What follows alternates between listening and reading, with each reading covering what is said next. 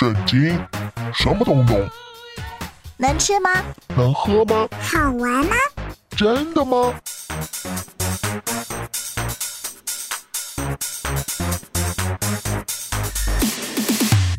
圣经鸡尾酒。干杯！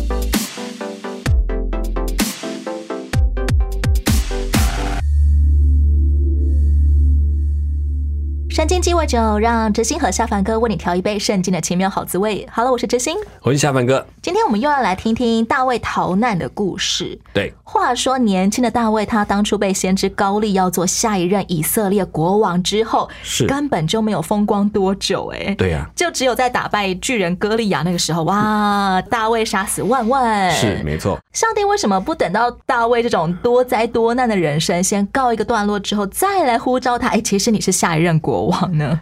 我觉得那个心态上可能很不一样，就是他抱着一个希望，我知道上帝要帮助我，跟我不知道我该怎么办，就是我不知道下一步会是什么，或者说有谁会帮助我这个事情，让他就会可能会走偏了，就是可能顺着这个情势，顺着那个不好的状况去做一些不好的事，反正我就是这样，这种感觉。其实大卫也很有可能会想着说：“哇，我不被呼召之前当个自由自在的小牧童多好啊！”结果怎么一被呼召就这么多灾多难呢？可是反过来讲，他可能也心里明白这一条路本来就不那么容易，但至少有一天他知道是上帝你说的，那我就等你。呼召跟危难是很有关联的吗？其实应该这样说，上帝呼召你成为一个什么样的人的时候，不是你就变成那个人，是你是那个人的预定。但是有一件事情是你能不能继续的走下来，要完成这一段的过程。你要当一个硕士，所以你要去考一个学校。可是我在国中告诉你，你要当一个硕士，结果你的国中的考试呢，这个留级，然后高中去联考又被当掉，然后你又高四，终于好不容易上一个大学，大学又读了七年。如果你没有绝对的把握，说我应该就是要读这个，你会连这一段路都走不下来，去算别条路对对对。那我可能也会忽略了这一条路，整其实都在磨练你成为一个真正名副其实的硕士那个位置，而不只是有个硕士的学位。然后我觉得，其实上帝在选召人，他其实还包括了一连串的计划，就是不只是那个位，置包括这一路上的计划，他都在雕塑这个人。所以，其实有时候我们真的成为一个有信心的人，是我接受主你对我的呼召，并且我在一路上等候你自己的实现。那有一件事我不用担心是，怎么变成那个是你的事，怎么听从你的话是我的事。被呼召的人的责任就是持续的跟随上帝。是，而且是你当你到那个位置，才不会说好哇，我到这个位置，所以就开始为所欲为，而是我在那我更知道说我应该是听上帝做这个位置的事。大卫对上帝的持续跟随，看在所有人的眼里，其实他的表象看起来是不断的在逃跑、对，哎越逃越远，反而越来越不像哈。对，而且今天我们要听见，在逃跑路上，他还得为自己、为家人着想，他必须要想的事情更多了。对，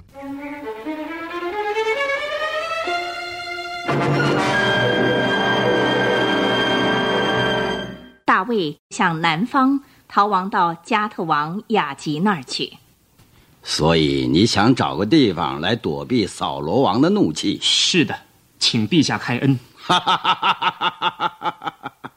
如果我们的仇敌扫罗王也是你的仇敌，那么你一定可以得到我的保护。请陛下容奴才禀告，好，你说，这不是以色列国的英雄大卫吗？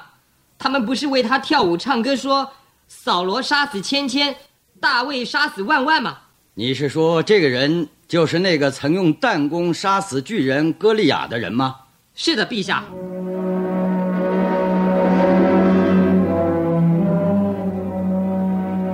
大卫心中充满了恐惧。要是雅吉下令把他处决了，怎么办呢？他又能做什么呢？此刻他无法逃走，所以他决定在他们面前装疯，像疯子一样，让唾沫留在胡子上，并在城门上胡写乱画。哎，你看这个人，他是个疯子。你们为什么带他到我这里来？我难道缺少疯子吗？这个人疯疯癫癫的怎么进我的家？把他送到城外去。像这样的人对我们军事上没有什么威胁。把他带走。大卫被送到加特城门的外面随他到任何地方去。这个时候他才松了一口气。现在我该躲到什么地方去？不可能躲在非利士人中间，一定要在我自己的国境内。哦，我知道有个大山洞，亚杜兰洞，我就到那儿去躲避吧。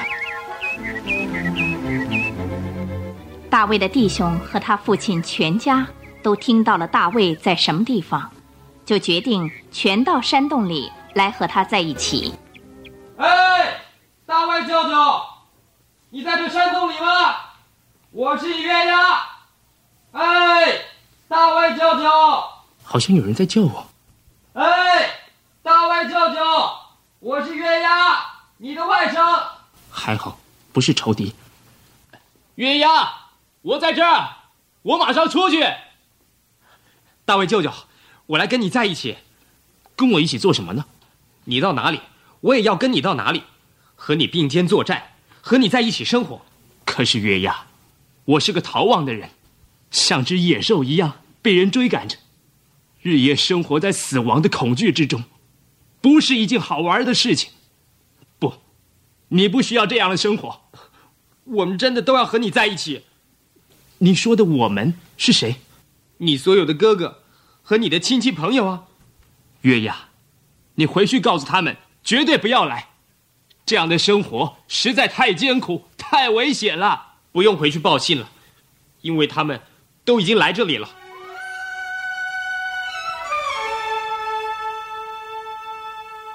大卫，我的孩子，我们都为你担心啊！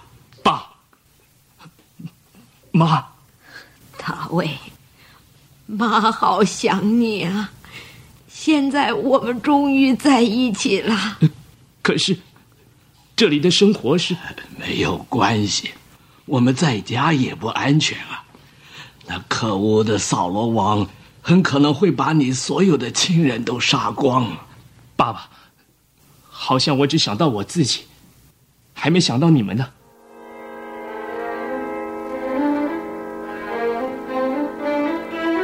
过了一些时候，大约有四百人来跟随他，他们都是受苦的、欠债的、心里不满的。大卫就做他们的领袖。约押，我觉得这个山洞不是我父母长久居住的地方。我们年轻人能够打仗，必要时还能逃亡，而他们既不能打仗，也不能逃跑。我想把他们带到约旦河对岸去，托付摩押王照顾。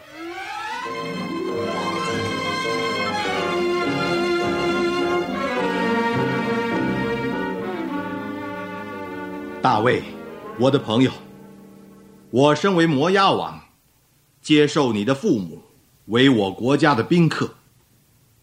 大卫，你的父母实在伟大。你的曾祖母不也是摩押人吗？是的，我的曾祖母路德是摩押人。谢谢陛下，谢谢您。等我把父母安置好了，我和跟随我的人立刻就回到山洞去。总有一天，扫罗会知道我们躲避的地方，一定会来追赶我们的。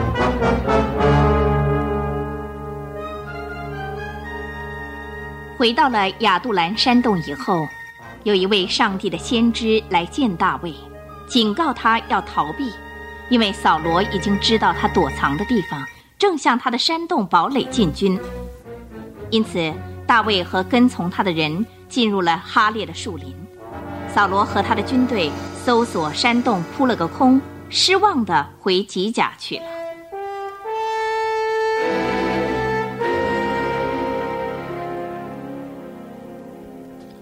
亚尼尔，把全部军官跟部队都召集到这里来，我要找出谁是间谍，警告大卫逃走的。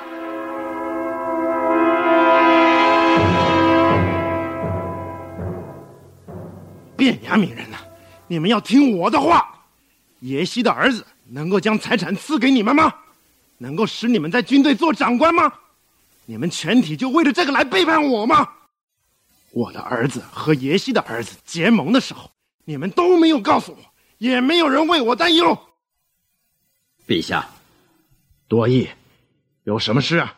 我看见耶西的儿子到挪伯，祭司雅西米勒那里，雅西米勒为他们求问了耶和华，又给他食物和非利士人歌利亚的刀。嗯，谢谢你告诉我，多爷，我忠心的司牧长。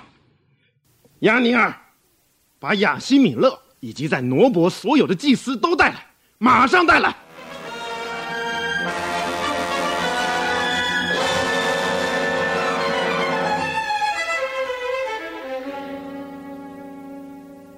亚西米勒，你和耶西的儿子为什么要害我？给他饼和刀，还为他求问上帝，使他起来反叛我，等待机会杀我。陛下，您的臣仆对整个事件毫不知情。在您臣仆之中，有谁比大卫更忠心呢？他不是王的女婿，是您侍卫队的队长。在王家中最尊贵的吗？不要为这事来归罪您的仆人和我父亲的全家，因为我们是无辜的。亚西米勒，你和你父亲全家都是该死的！卫兵，把这些穿祭司衣服的都杀了！嗯，你们敢不服从我吗？你们动不动手？多伊是，我的卫士们都不服从我。你来执行吧。是，遵命。多益除了在扫罗王面前杀死八十五名祭司外，他还到挪伯城中杀死了所有男女、儿童以及他们所有的牲口。这残暴的大屠杀消息，使全以色列人心中充满了可憎的反感。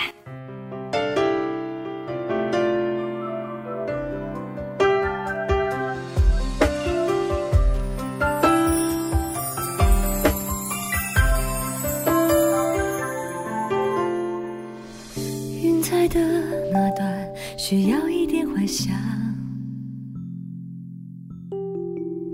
爱你的背后经不起太多现实追赶，于是，在心中对自己说话：散播了，那就淋雨吧。终点也许必须带着伤才能到达，虽然。不受方向，上摸着黑，极度绝望，却仍坚强。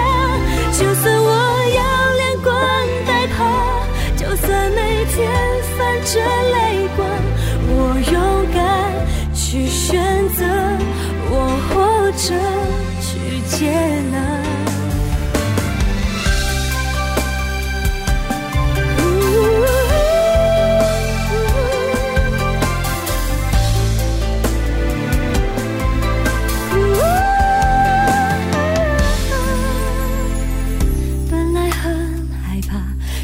不过悬崖，放开了以后，才了解什么叫做原谅。于是风带走爱情的模样，就可以试着遗忘。终点也许不必带着伤才能方向，一路上摸着黑，几度绝望，却仍坚强。就算我要连滚带爬，就算每天。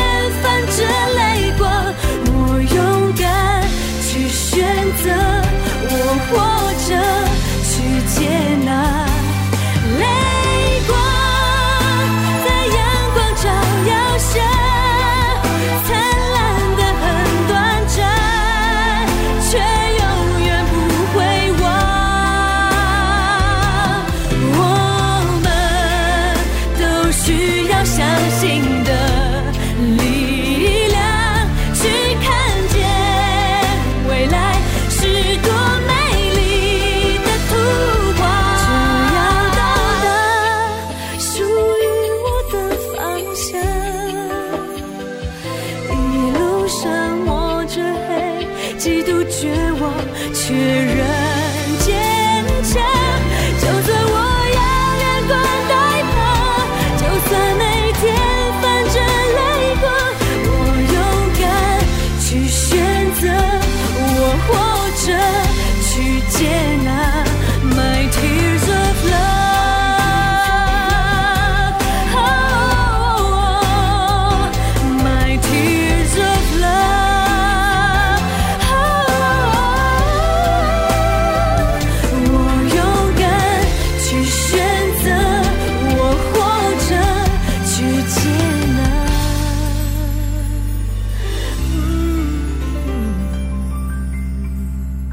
的歌曲是由喜恩所演唱的《泪光》。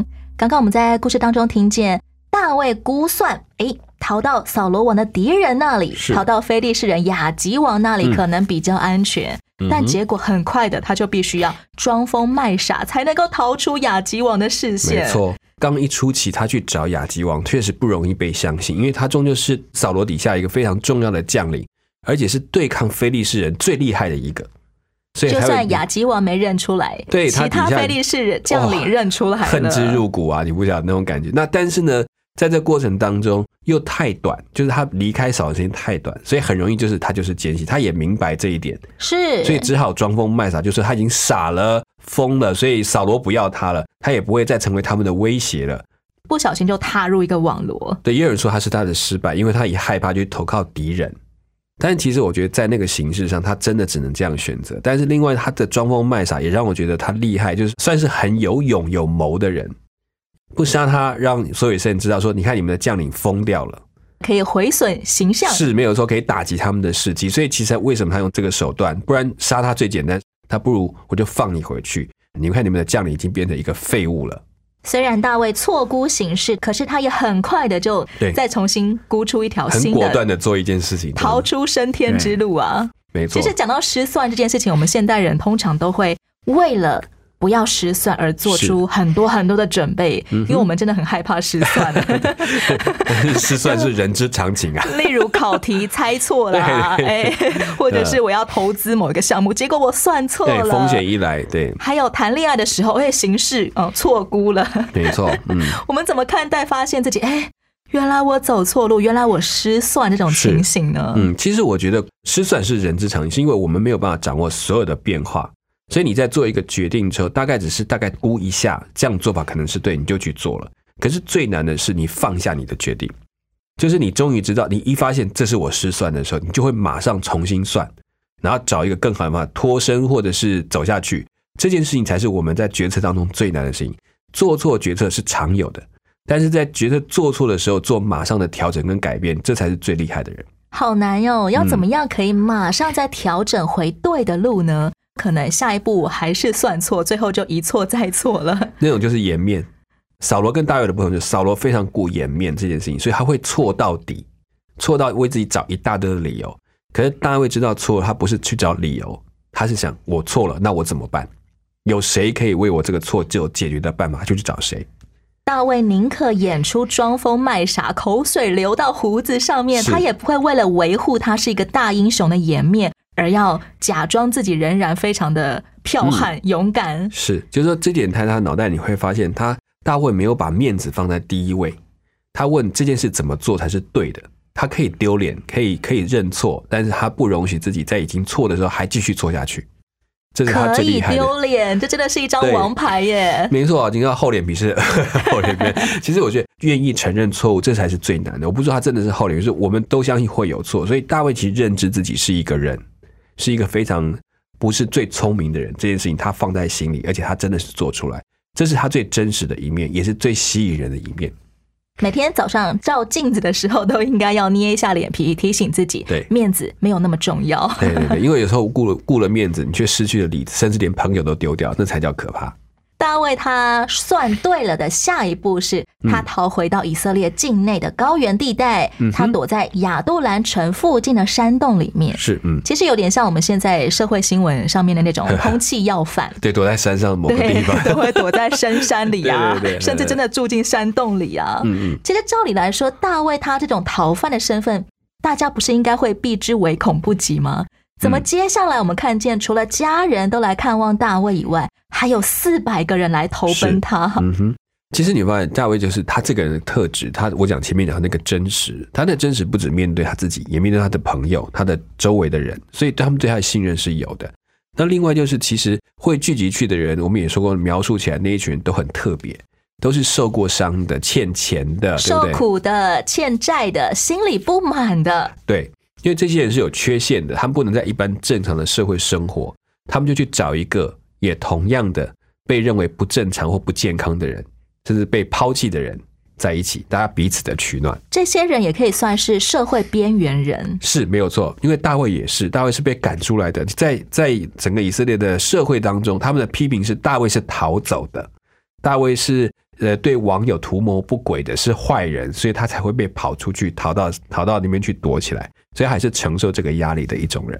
这四百个人，可能他们都认为我就是没有人爱的，没有人喜欢我，我是人人唾弃、过街喊打的。是为什么他们还要找一个 leader，好像那种山寨大王一样，我们来组织一个帮派呢？这就是他们还是需要一个群体，他彼此可以接纳，因为你是缺陷的，我也是缺陷的，我们就没有大哥不要说二哥坏，我们都一样，所以这一群八两的对，我们就聚在一起。那当然，这当中也有很多是被冤枉的，或者会觉得很多的受伤的，所以好像一个受伤的人去照顾一群受伤的人，那可我我可以理解你们的痛苦，所以大卫才会成为他们的头。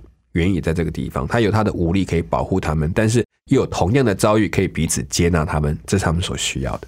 大卫的处境来说，他不是连自保都不太容易了吗？为什么要接纳这些其实很不稳定的人呢？因为他们不是什么训练有素的军队，是也不是什么忠心耿耿的家臣。嗯哼，其实最重要，我觉得在情感上大家互相有依靠，所以形成他们更紧密的团体。然后呢，也彼此可以照应，因为毕竟他们住的地方是旷野当中，其实有很多的危险，他们必须要靠彼此保护，要彼此的照应，就靠这个地方。这恶劣的天气呀、是或猛兽出没啊，是这些都必须要彼此照应。一定要跟外面有一些接触，就要靠有一些人帮忙去去面对这些事情。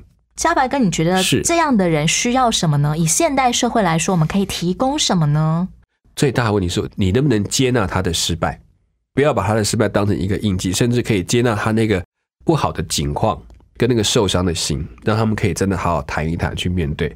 然后你会真的提供他主动安置的地方，就是你不会因为计较哦，你就是因为这样坏人嘛，谁叫你当初懒，谁叫你当初怎样，就把这个先设定为他的标签，而是不管他是什么原因，都先让他有一个安身的地方，照顾他身体真正基本的需求，慢慢的再去走那条路。不过，像夏凡跟你说到要接纳他们，那如果是是。有一个有忧郁症的人，他来找我讲他的苦情，他就一直讲，一直讲，一直讲，一直讲，然后我们可能会觉得两眼发直，我们可能真的觉得很烦，怎么办呢？呃其实我们碰过类似有忧郁症的状况，当然有一些比较重度，他是需要吃药，然后去找智障师去谈的，这是很重要，要鼓励他们去做这个事情。因为毕竟我们能够听的是很有限的，如果能够做到纯粹的听，然后慢慢的理解，理解他的意思，就是而不是给他回答的话，就已经好不错了，就可以减低一些一直谈到谈不完的状态。因为其实我们有时候为什么会谈不完，是因为你一直想解释给他听，说你的忧郁是不对的，你的这样想法这是不需要的，讲了一大堆给他听，他其实会越来越激发他想说的状态。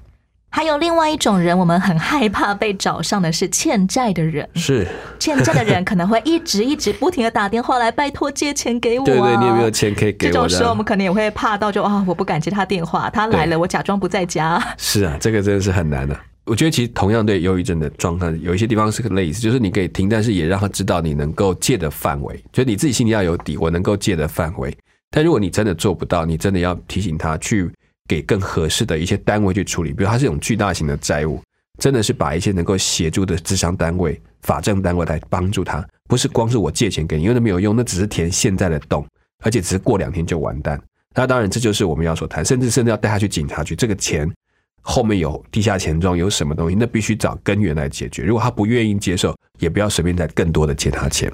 就像大卫，他后来也发现，他不能够一直养着这四百多人，嗯他必须要转借他们移居到别的安全的地方了。嗯，今天故事的结局，我们还听见一场大屠杀悲剧，整个神职人员的城市挪伯城，简称祭司城。对，所有的男女老幼，甚至包括牲畜、牛羊驴，通通都被扫罗王下令处死。对就只因为当初大卫来讨食物、讨武器的时候，嗯不知内幕的祭司们都给他了。没错。这么丧心病狂的扫罗王，上帝怎么不赶快杀了他呢？所以我们没有人知道上帝的答案，但有一件事情就是在过程当中，其实可能大卫的时间也还没有到，那也希望再给少了最后的一些机会。像《使徒行传》不是记载有一个西律王，他因为不归荣耀给神，然后上帝就派了一只毒虫来把他咬死了吗？对，可是其实中间还有一个很大的过程，因为之前他是在审判使徒的过程当中，后来彼得他们跑掉了，然后他没有再抓到他，他的愤怒之一一气之下就跑去另外一个城，过了一段时间之后，他才真的死。所以其实也有一个时段是留给他的。是不是也像佛家说的，嗯哼不是不报，时候未到、呢这个其实蛮好用的，应该是可以这样讲。对，上帝是给时间的那个那个部分，他不单只是为啊、我们觉得好的事情存留，他也为那些坏有机会转变的事情来做存留，然后保留一个好的机会在等其他的人。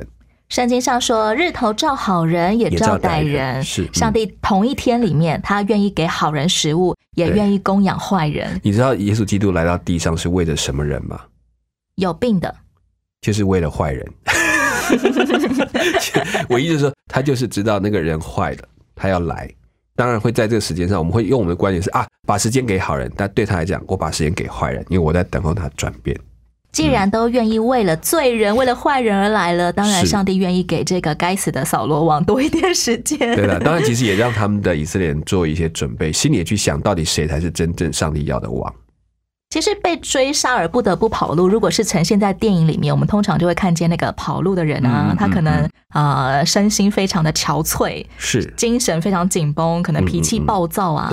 可是大卫他在常年跑路的过程当中，创作出了大量的诗篇，是收录在圣经的诗篇里面。对这些诗篇写的其实是很情感丰沛，甚至是也蛮浪漫的。对他其实又把大卫那种很很受挫的心情，或者在当中依然坚持的心情，再再次的表现出来。这种在危难当中写诗的行为还蛮不寻常的耶。对，文青啊，大卫是文青，我觉得那是寄托。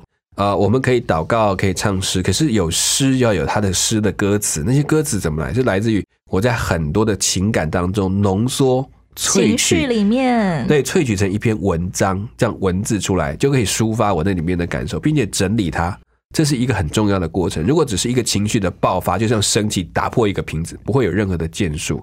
可是一个好的情感的整理，它会变成诗词，引导同样感受的人去体会，甚至也同理了他的心。